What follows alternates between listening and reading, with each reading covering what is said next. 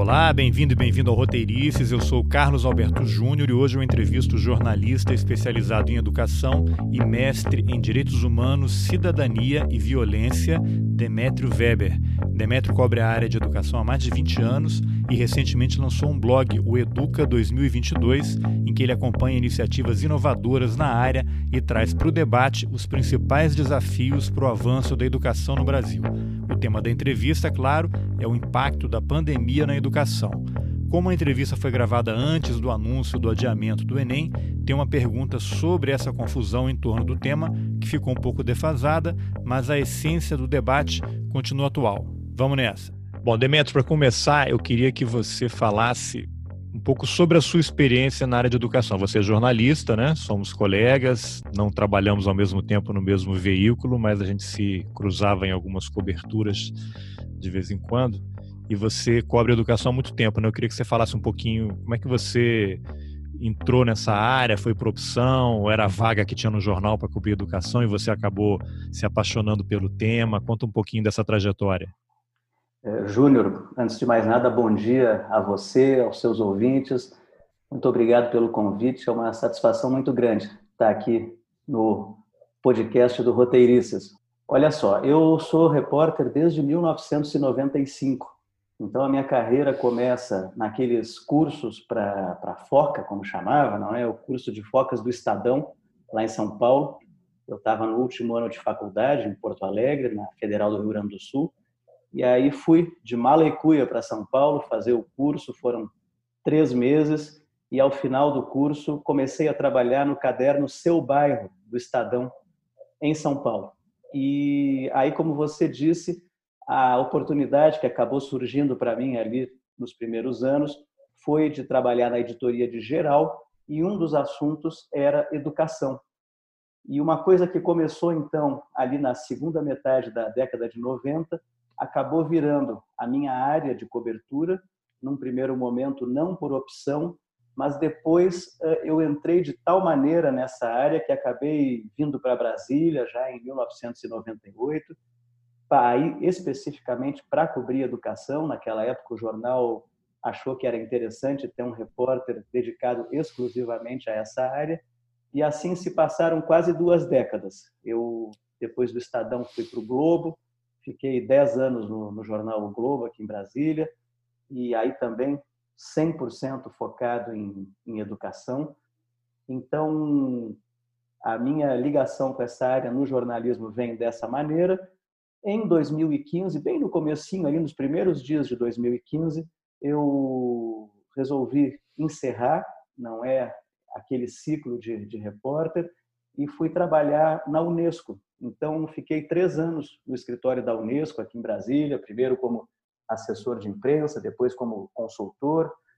E, e hoje estou aqui à frente desse blog, não é? O Educa 2022, que é um projeto que tem me motivado, me empolgado muito e que o, coincidiu também o, o blog nesse momento com a com esse período de quarentena, de ensino remoto, de Covid-19, né, que é uma fase que a vida de todos nós virou de cabeça para baixo, essa esse horror que está acontecendo, esse número de mortos, esse, enfim, esse desafio que a, que a nossa geração está tá tendo que enfrentar aí no planeta inteiro e a quantidade de assuntos e questões é enorme e a educação, claro, também está tá no meio disso tudo.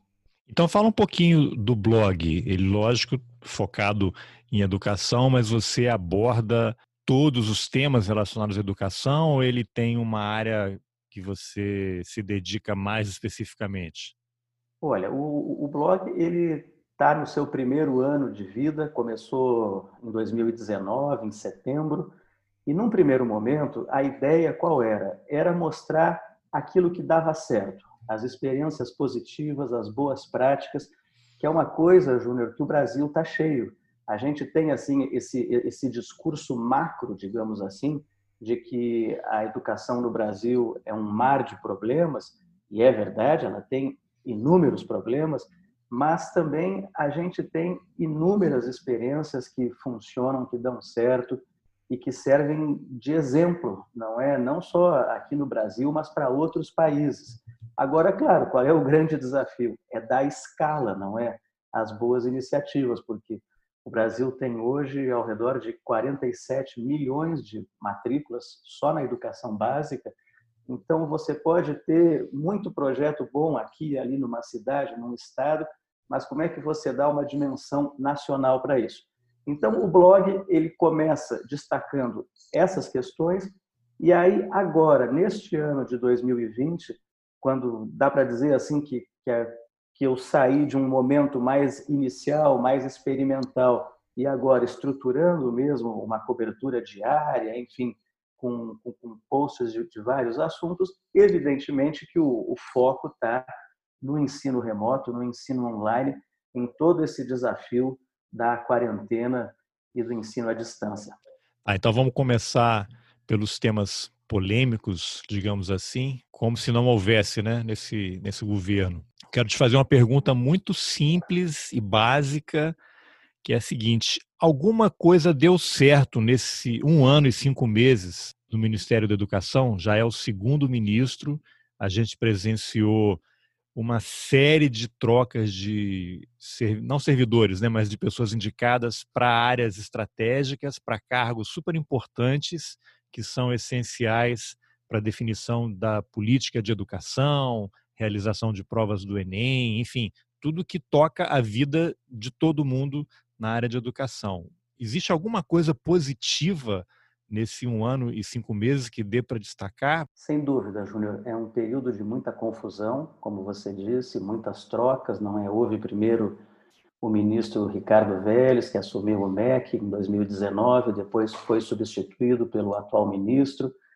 Ah, não há ainda uma clareza sobre qual seja o projeto deste governo e do Ministério da Educação para a área de educação. E se não há ainda uma clareza, menos ainda uma implementação desse projeto.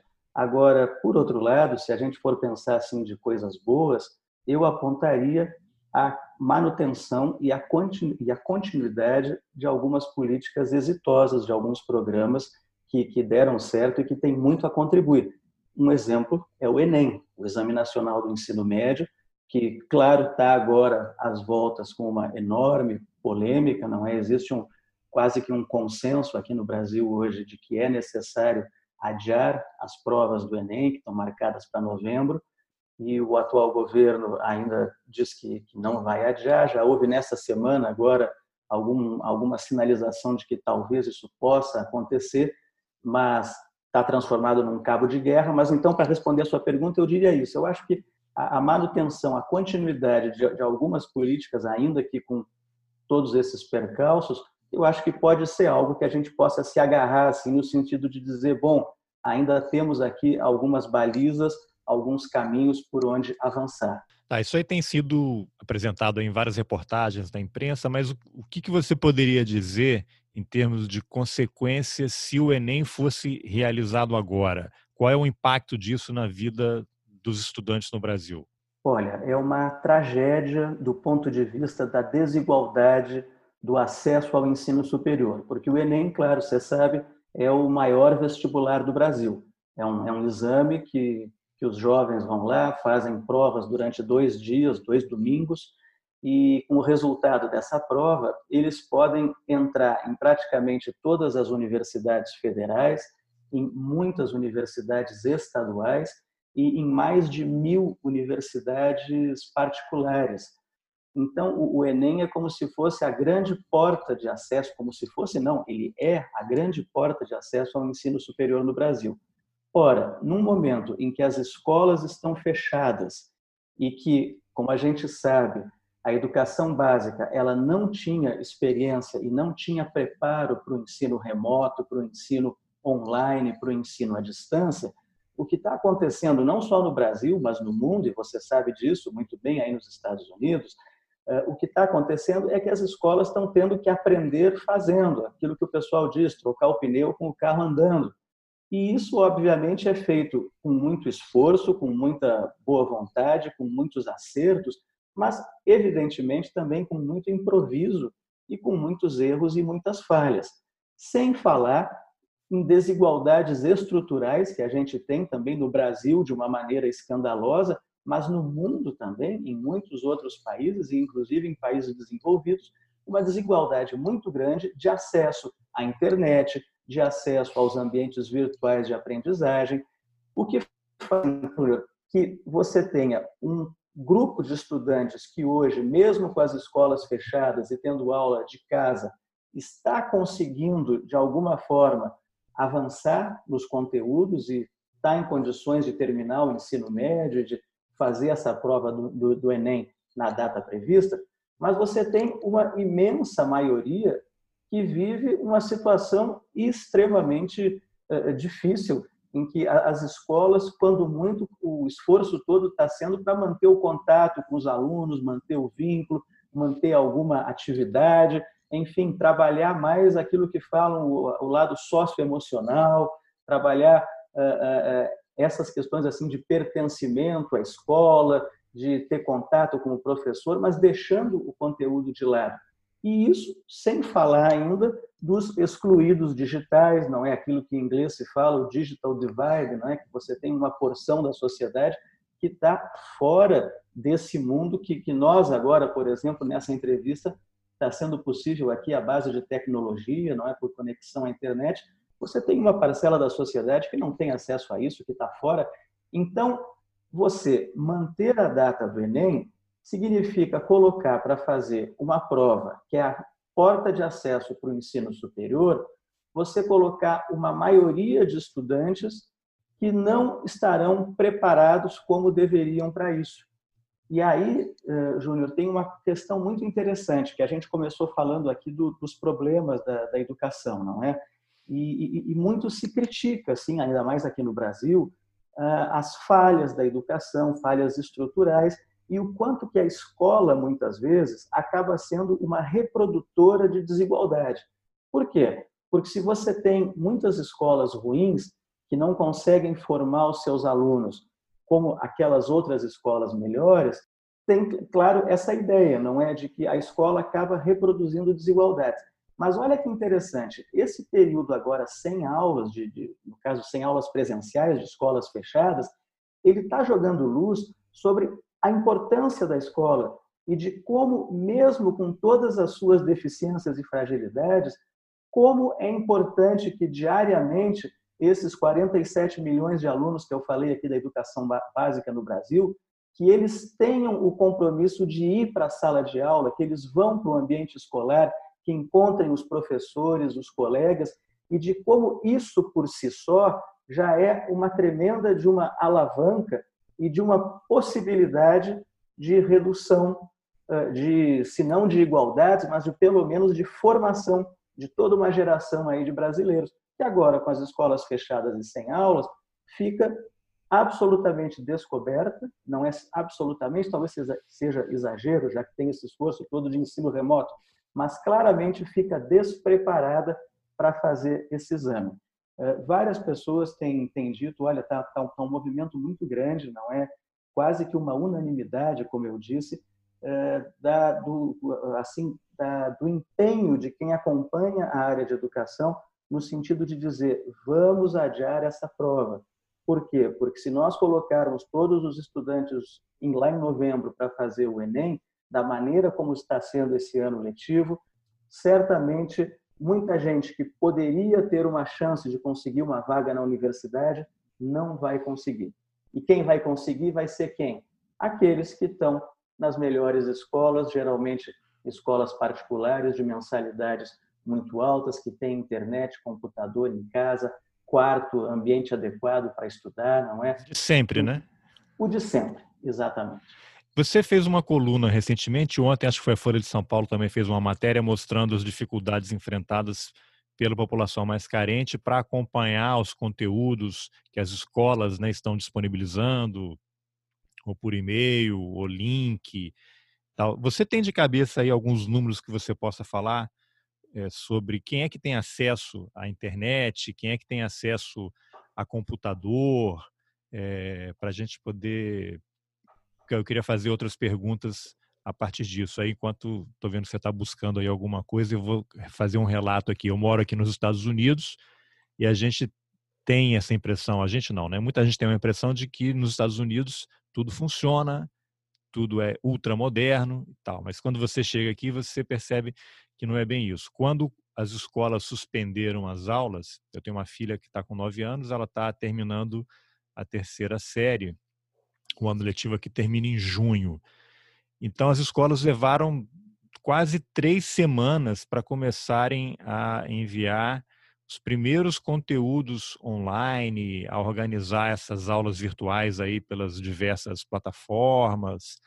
E a gente viu que mesmo aqui ninguém estava preparado. Primeiro, ninguém estava preparado para a gravidade da pandemia, né? Tava aquela nuvem de gafanhotos lá no horizonte se aproximando, todo mundo achou que ela ia passar direto e o gafanhoto pousou aqui e está causando esse estrago todo. Mas mesmo depois que começou a funcionar, os conteúdos eles são muito inferiores, talvez não em termos de a qualidade em si, também não estou assistindo às aulas com ela ali, mas não é a mesma coisa do que você ter o aluno na sala de aula, essa troca, né? É, esse convívio que as crianças têm em sala de aula.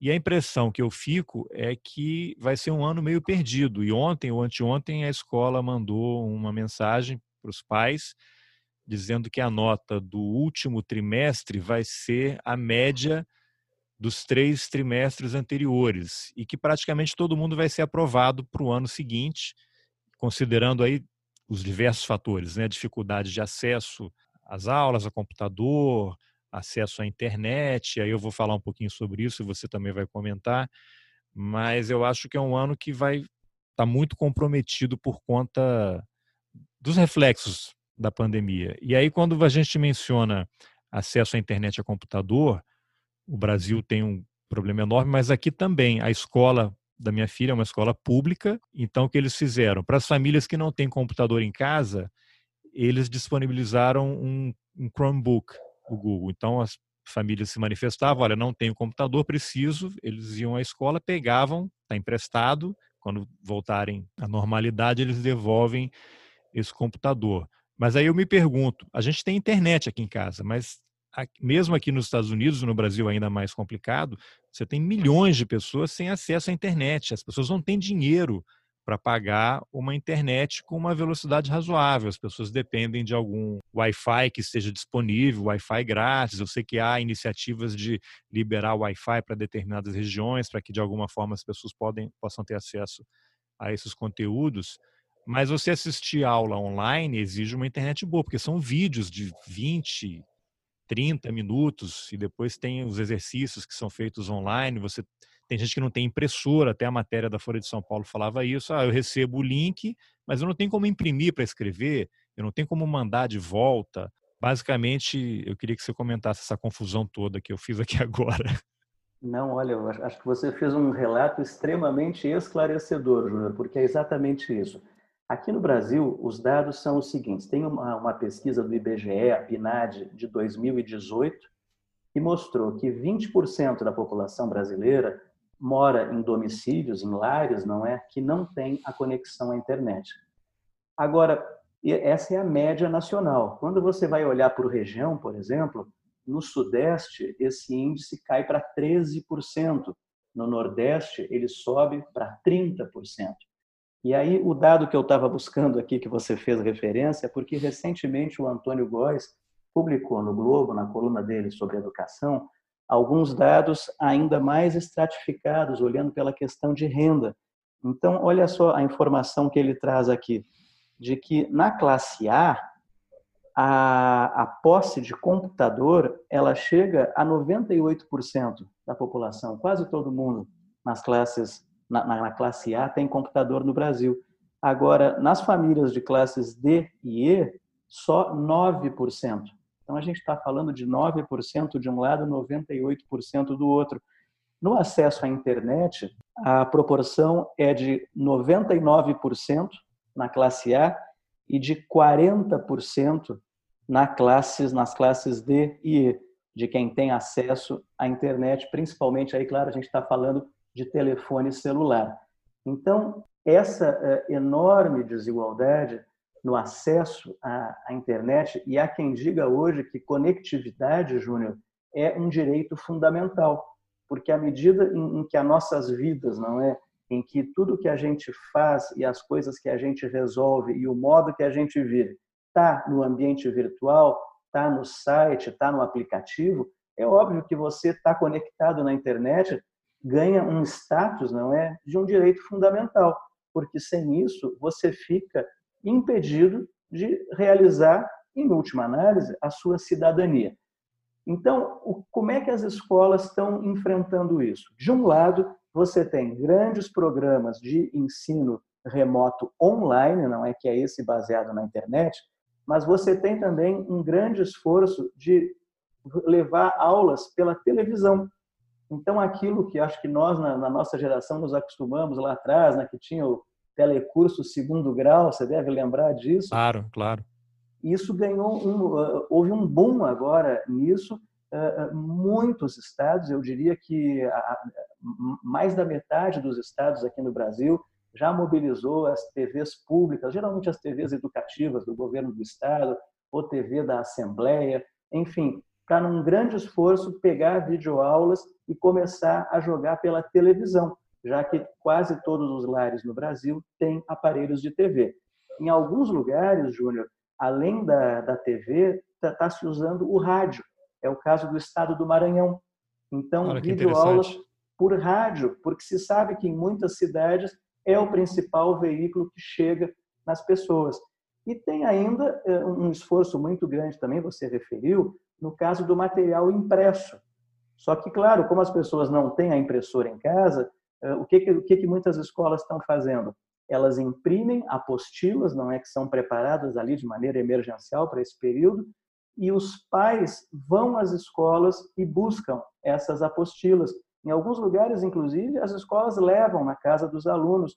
Eu outro dia ouvi o relato de uma de uma superintendente da rede estadual de Goiás, por exemplo, contando que a polícia militar, os bombeiros estavam ajudando a levar material impresso para casa das pessoas.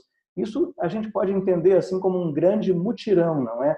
Para que nesse período de escolas fechadas, as crianças não fiquem sem alguma atividade, sem algo a fazer. Agora, a consciência que se tem é tão grande das limitações de tudo isso que, que, tem muita gente falando, e recentemente agora a Priscila Cruz, do Todos pela Educação, participou do Roda Viva, e eu lembro dela falar claramente que o que ela ia cobrar aos gestores, mais do que aquilo que eles estão fazendo agora, é o que as escolas vão fazer quando as aulas presenciais forem retomadas. Porque aí sim se entende que vai ser um novo momento de um, de um novo esforço gigantesco para tentar se recuperar esse tempo perdido.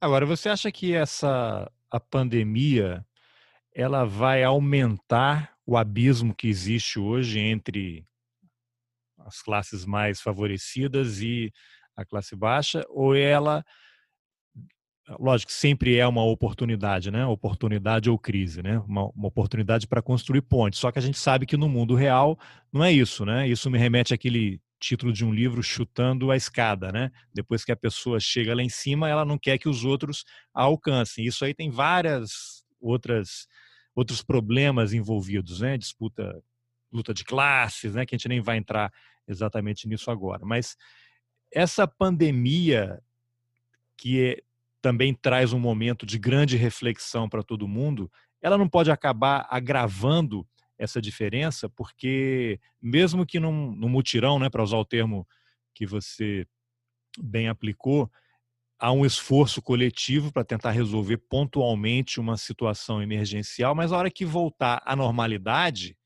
a normalidade qual é? É a diferença, é o, a separação, né? A criança vai voltar a não ter, a escola não vai mais levar, lógico, ela vai ter aula presencial.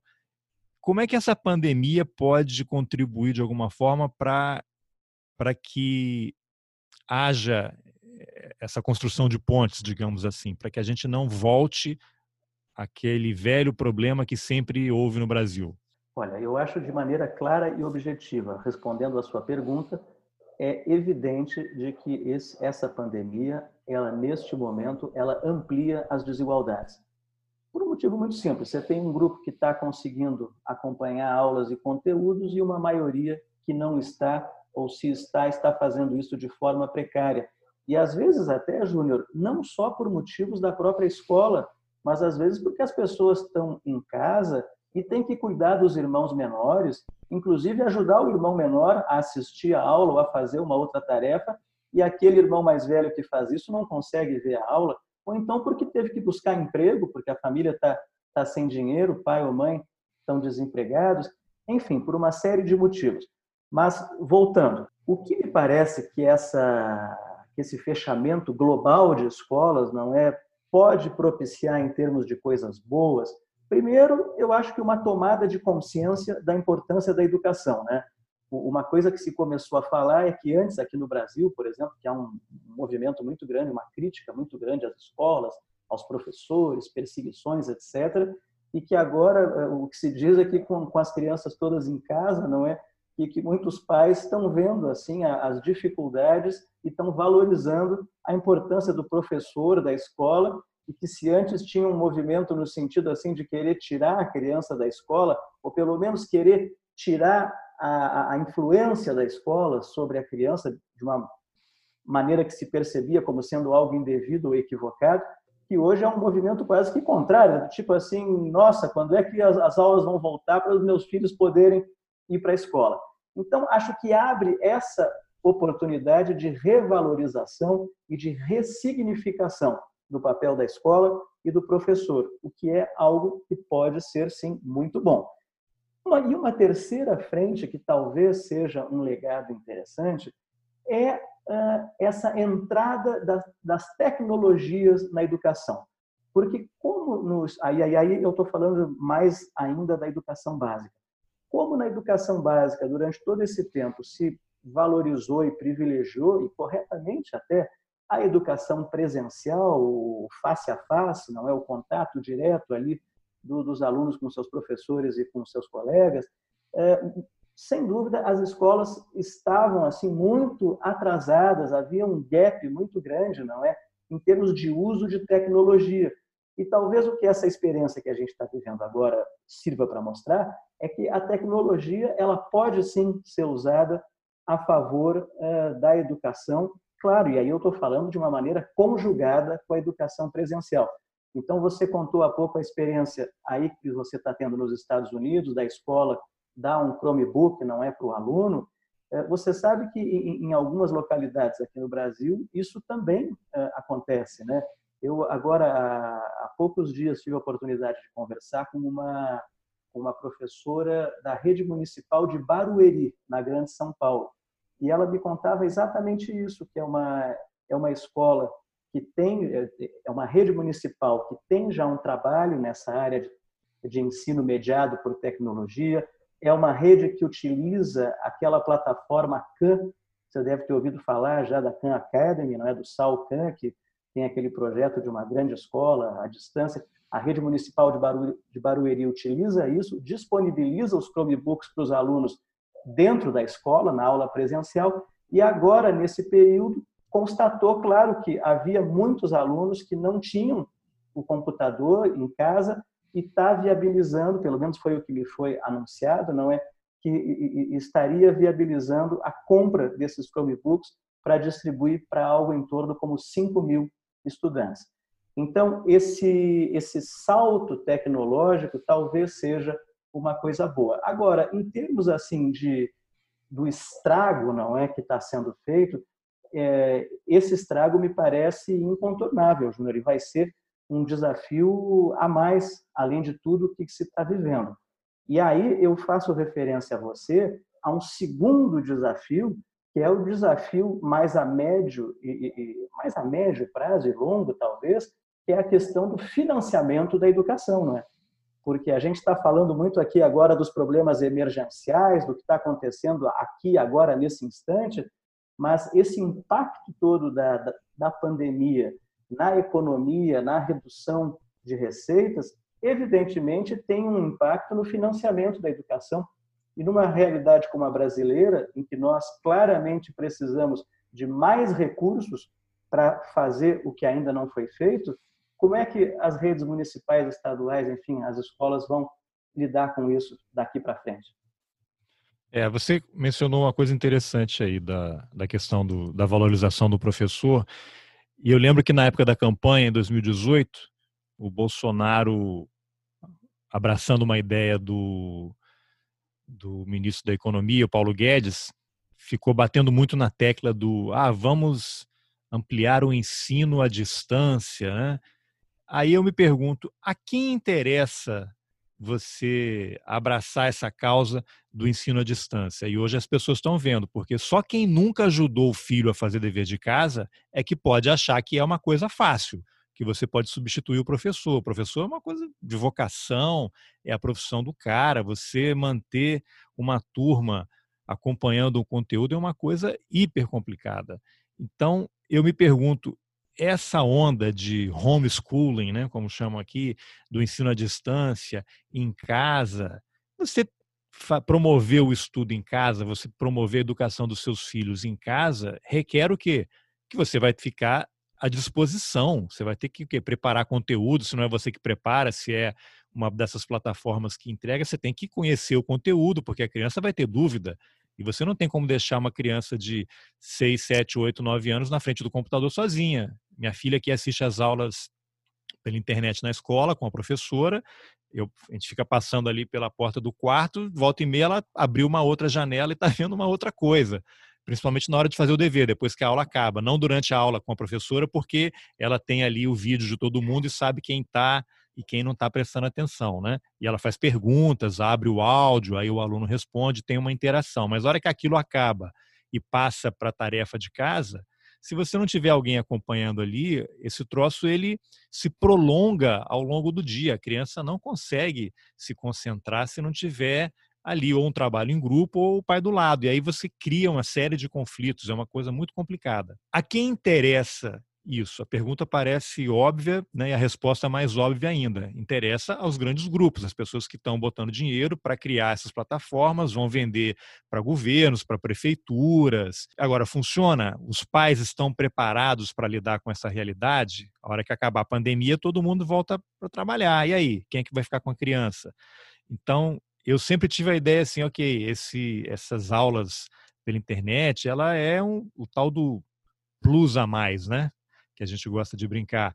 É uma coisa adicional para você ter um conteúdo diferenciado, uma coisa muito específica. Agora, você adotar isso como base, como substituição da escola, porque você não quer que seu filho seja se torne um comunista, né? Porque vai para a escola, como esse governo gosta de alardear, de maneira tão absurda. E aí você, durante a campanha, acompanhava ali as reportagens, tá? Ah, o Paulo Guedes ele é ligado a uma empresa que faz ensino à distância, né? tem um grupo de educação, que ele é um investidor, a irmã dele está ligada a isso e tal. Eu não quero aqui fazer nenhuma denúncia, nenhuma acusação, é legítimo que as pessoas tenham negócios, mas eu queria ir para um plano mais amplo. Né? A quem interessa esse descrédito da educação pública, a você desqualificar os professores públicos, o servidor público. Eu, na minha infância, estudei em escola pública e escola privada. Fui criado, eu sou de Campos, dos Goitacazes, no Rio de Janeiro, mas fui criado no interior de Minas, sul de Minas, da Pouso Alegre e São Lourenço. Eu lembro quando eu estudava lá em, em Pouso Alegre, escola municipal, agora o estadual, agora eu não me lembro, acho que era municipal, professor Joaquim Queiroz, eu lembro o nome até hoje. Você tinha lanche, você tinha refeição, nove da manhã, as aulas paravam lá para o intervalo e tinha uma refeição, arroz, feijão, carne, uma escola pública, pessoas que não tinham uma renda muito alta, minha família de classe média, mas era um ensino de excelente qualidade, a gente tinha uma refeição. E depois eu passei para uma escola privada. Aí o que acontece? Você não tem mais. Na hora do recreio, o que, que é? Tem a cantina. Aí você vai ter que levar o dinheiro de casa e vai comprar o quê? Coxinha, mini pizza, esfirra, chocolate. Ou seja, você tem uma queda brutal na qualidade do alimento e tem que pagar. E a escola pública, que é tão atacada, você tem ali crianças recebendo uma alimentação de qualidade. Muitas vezes aquela escola está conectada a uma horta comunitária, ou seja, está gerando renda para aquela comunidade.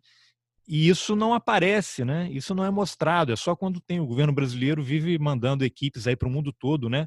para mostrar como é que é, você pode conjugar agricultura familiar com escola pública, alimentação. Então, você não precisa comprar um alimento lá na capital, você tem aquela aquele pequeno agricultor que mora perto da escola, que o filho estuda lá, ele está produzindo e vendendo para a escola diretamente, sem intermediário. Como é que fica essa situação toda? A quem interessa esse desmonte do ensino público? Olha, Júnior, certamente não é para o desenvolvimento do Brasil, não é? Porque acho que existe um consenso, pelo menos em setores da sociedade, de que o Brasil, com o atual nível de desenvolvimento educacional, ele vai ter muitas dificuldades, se não uma impossibilidade, de se transformar num, num país que concretize o potencial que tem, né? Então, foi muito interessante você ter falado nessa questão da merenda e da alimentação escolar, porque nessa crise agora de, de escolas fechadas, um dos problemas gravíssimos foi esse, não é? Você tem ali crianças e adolescentes que encontram na escola o seu momento da principal refeição do dia e que de uma hora para outra ficaram privados disso, o que levou em muitas redes de ensino a soluções emergenciais, tipo, há pouco eu falei, não é, do, do, dos pais que vão buscar material impresso na escola, as escolas estão fazendo justamente isso. No dia que os pais vão buscar a merenda, os alimentos da merenda, eles buscam também o material impresso. Então, essa questão da, da, da alimentação é central e essa questão de viabilizar uma escola pública, no sentido de ser uma escola do tamanho do Brasil, isso está claro que só é viável pela ação do Estado, do poder público. Por quê? Porque a maioria das matrículas da educação básica no Brasil, é, essas matrículas estão hoje na rede pública. Agora, em termos de, de, de gestão, Júnior, o que é uma dificuldade muito grande? É que nós somos 27, não é 26 estados e Brasília, 27 unidades da federação e mais de 5.500 municípios.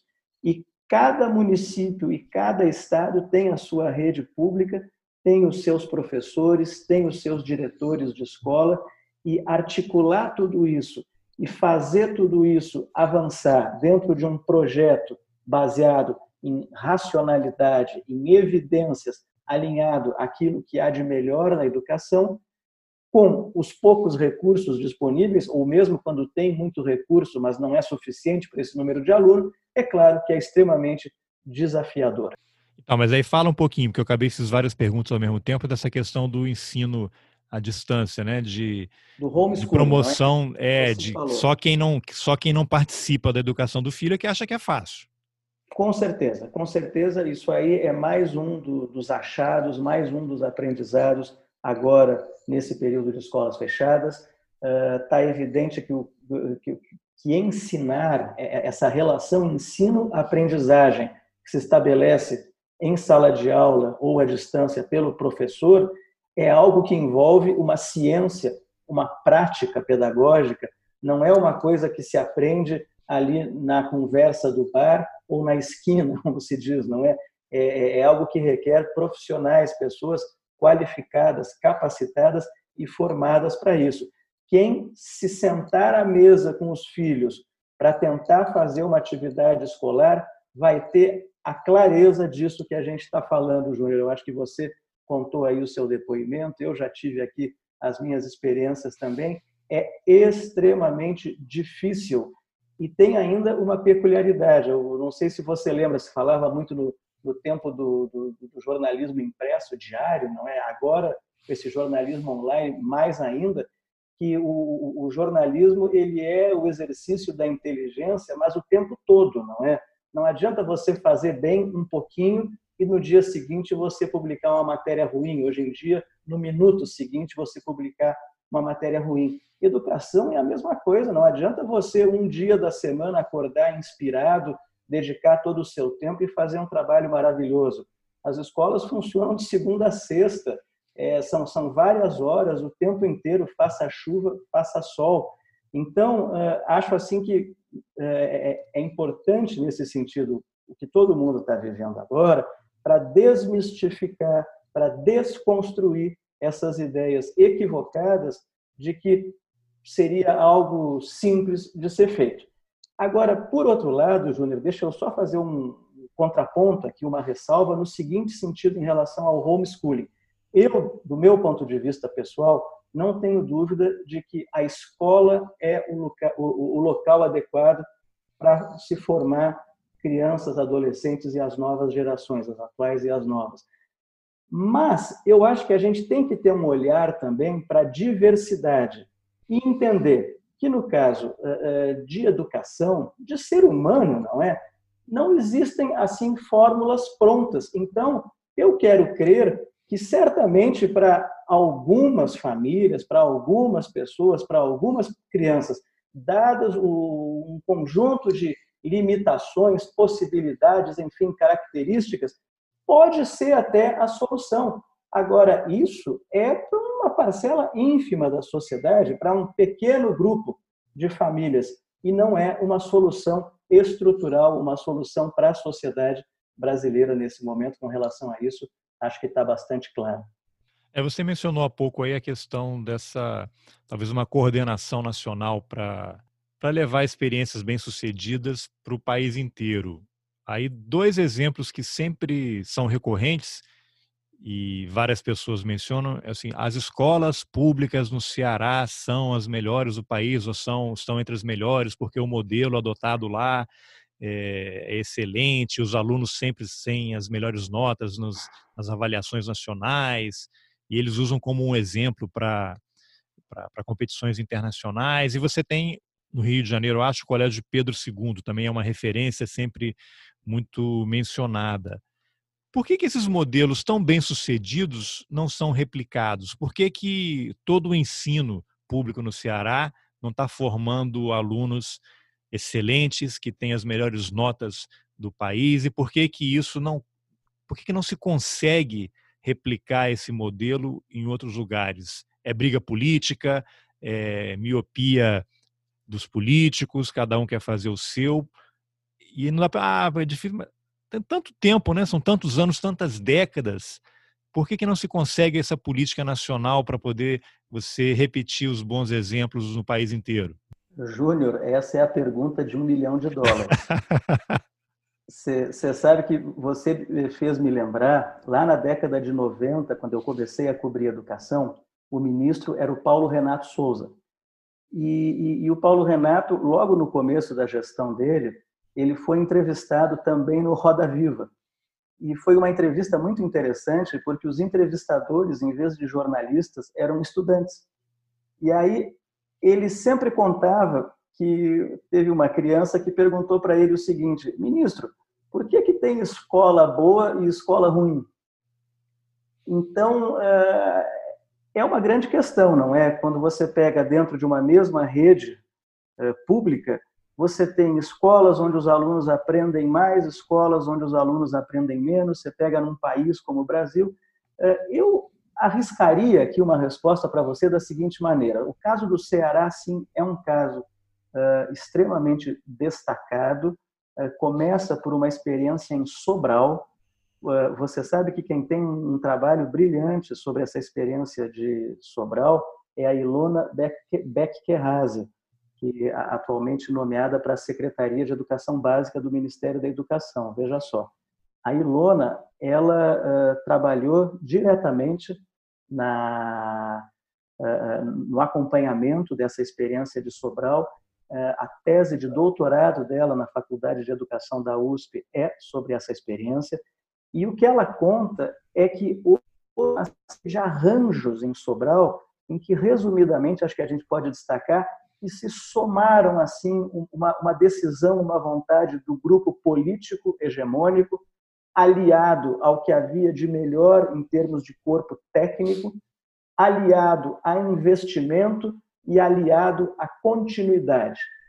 E a soma disso ao longo do tempo gerou uma experiência única, que é você ter, no caso de Sobral, eu estou falando agora, uma rede municipal num município de médio porte, milhares de crianças, a rede integralmente municipal e um desempenho infinitamente acima da média da realidade brasileira. Mas você tem outras experiências de sucesso, Júnior, você tem aqui ao lado de Brasília, em Goiás, por exemplo, você tem em Pernambuco, e, eu até nem quero seguir citando aqui, porque a gente começa a citar uns e esquece de outros, mas não posso deixar de fazer referência também à rede federal de ensino. Você sabe que o Brasil tem uma rede de escolas técnicas federais você até falou do Colégio Pedro II, não é? Eu sou ex-aluno de uma escola técnica, era, agora mudou o nome, viraram os institutos federais, né? É, era Escola Técnica Federal de Campos. Eu me formei em eletrotécnica, fiz o segundo grau, depois fui fazer jornalismo. Muita gente pode achar que foi um dinheiro desperdiçado pelo governo, porque eu não segui como eletrotécnico, mas eu penso exatamente o contrário. Foi um grande investimento porque me impediu de me tornar um eletrotécnico ou um engenheiro elétrico no futuro frustrado e incompetente. Olha só. Pois então fica sabendo, Júnior, que os alunos das escolas técnicas federais, eles vão melhor nas avaliações do que os alunos da rede privada. Se você pega na média, você vai olhar lá o desempenho no, no, no SAEB, no IDEB, as escolas técnicas federais conseguem ir melhor do que a média da rede privada. As grandes empresas multinacionais, elas vão lá, o aluno que quer seguir a carreira, ele sai da, do segundo grau empregado, porque eles têm uma formação de excelência. Pois é, os próprios colégios militares também aqui no Brasil formam uh, jovens extremamente bem capacitados. Agora, qual é uma diferença, assim, para começar? Uma diferença, a questão do financiamento. Vai ver quanto custa, qual é o investimento por aluno numa escola técnica federal, num colégio militar e na rede pública municipal ou estadual. É, é, é algo gritante a diferença. Então, assim, é, essa é uma reflexão muito importante para ser feita, porque se disseminou uma ideia de que ah, o Brasil gasta muito com educação, o problema não é dinheiro, é má gestão. É evidente que a gestão tem que melhorar, que, as políticas têm que ser aperfeiçoadas e que cada centavo tem que ser bem gasto. Agora, é igualmente verdadeiro que a tarefa que a escola pública brasileira tem, o montante disponível hoje é insuficiente.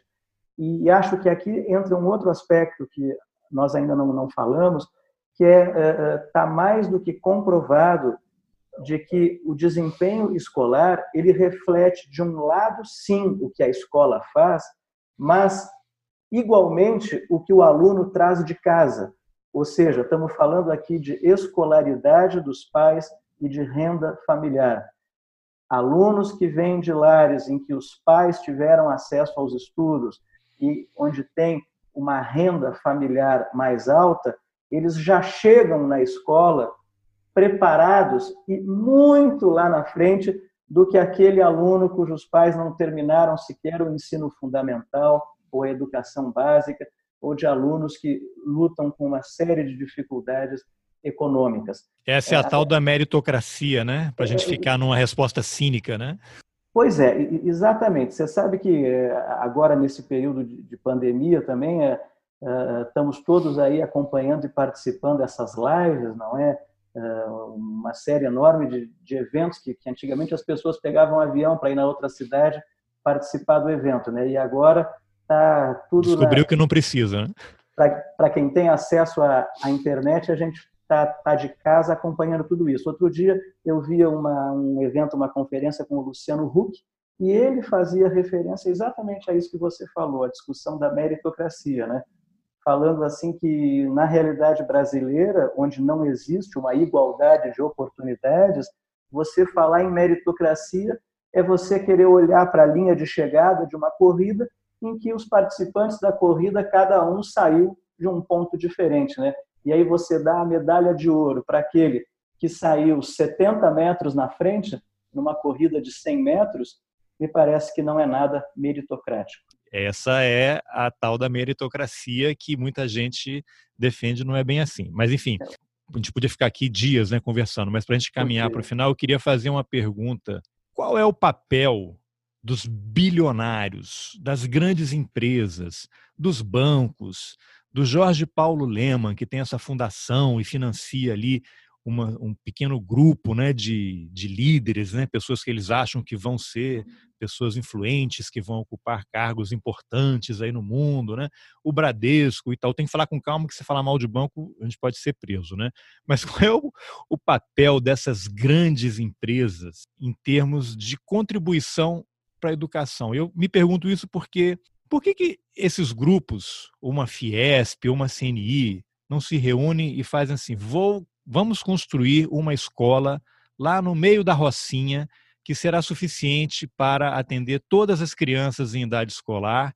Elas vão ter cinco refeições por dia, isso remetendo até aquele projeto do CIEP lá do Brizola, de escola em tempo integral. E não vai ter criança na rua. O pai não vai poder trabalhar e não vai se preocupar se o filho vai estar na rua vendendo droga para o traficante da favela, se vai ter que prender a perna da criança com uma corrente para ela não sair do barraco, se vai ter que deixar com um vizinho que não vai se preocupar. Qual é essa o problema que isso não acontece? Não é só um problema do Brasil, né? Mas por que, que não existe esse tipo de consciência? A Fundação Bradesco tem lá as escolas, mas atende lá, sei lá, funcionários, é uma coisa limitada essas empresas ganham tanto dinheiro, né? Você vê os balanços, né? 7 bilhões de lucro, né? A família recebeu 3 bilhões cada herdeiro, não sei o quê. Qual é o problema de falta de consciência? É, é para quê? É para deixar. Precisamos ter uma população realmente que não vai chegar lá, porque a gente precisa de trabalhador braçal, a gente precisa de gente para mover a máquina, né? Para cortar cana a gente está mudando, mas a gente continua com um pezinho lá em 1888, né? Um dia depois do fim da, da escravidão, né? Entre aspas e tal. Qual é o problema, né? Existe esse debate é, entre essa classe bilionária do Brasil? Sei que é uma pergunta meio cruel para você, mas vai lá.